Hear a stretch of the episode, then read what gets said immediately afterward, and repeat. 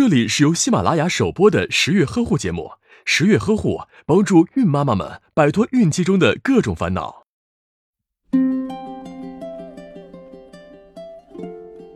很多新妈妈由于不懂得避孕或采取了不正确的避孕方法，常常在生下宝宝没多久就又再次怀孕。要的话会退奶，大宝宝没奶吃；抱大宝宝还可能让胎儿流产、早产，自己的身体也没恢复好。尤其是剖宫产手术不足两年，那风险就更高了。不要这个孩子，那就到医院做了吧。此时做流产手术风险也很高，由于产后子宫还未完全恢复。哺乳期子宫很软，人流手术的时候很容易发生子宫穿孔，甚至损伤肠管。剖宫产术的孕妈还容易发生瘢痕处妊娠或妊娠期子宫瘢痕处破裂，危及生命。所以做好产后避孕就是重中之重了。那么该怎样做好产后避孕呢？首先，我们来了解下怀孕的基本知识。怀孕就是男方的精子和女方的卵子在输卵管相结合，形成受精卵。受精卵再回到子宫，种植在子宫内膜，逐渐发育成长的过程。它需要四个条件：良好的种子、肥沃的土地、疏通的管道和适合的环境。避孕的原理就是用科学的方法影响上述受孕条件中的任何一项或几项，以达到避孕的目的。产后一旦开始恢复性生活，新妈妈们就应该避孕了。哺乳期没来例假，应该就不用避孕了吧？不是的，很多意外妊娠就是因为这个错误观念而发生，常常都是产后没几个月就莫名怀孕了。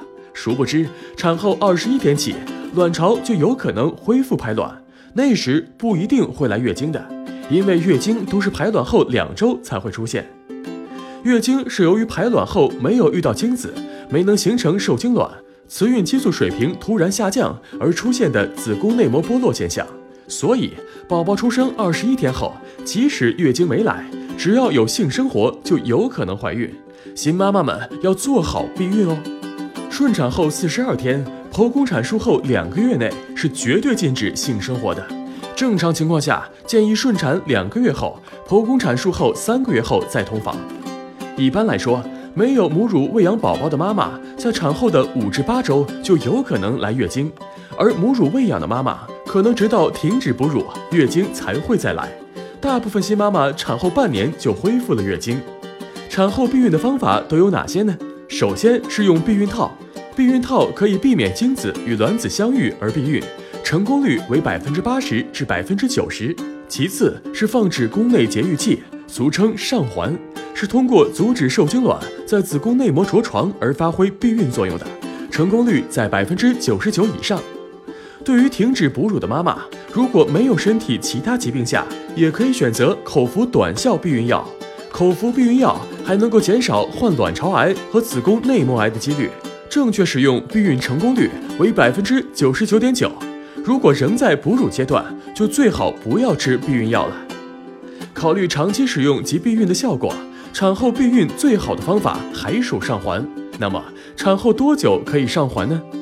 一般在顺产后四十二天或剖宫产半年后上环最好。但环的类型有很多，每个人的宫颈大小、月经情况以及是否合并疾病等情况还是有些差异的。最好让医生给你检查后再决定用什么环最合适。打开微信，关注十月呵护。十月军医学专家团在线免费咨询，解答您在备孕、怀孕过程中遇到的问题，快扫描下方二维码吧。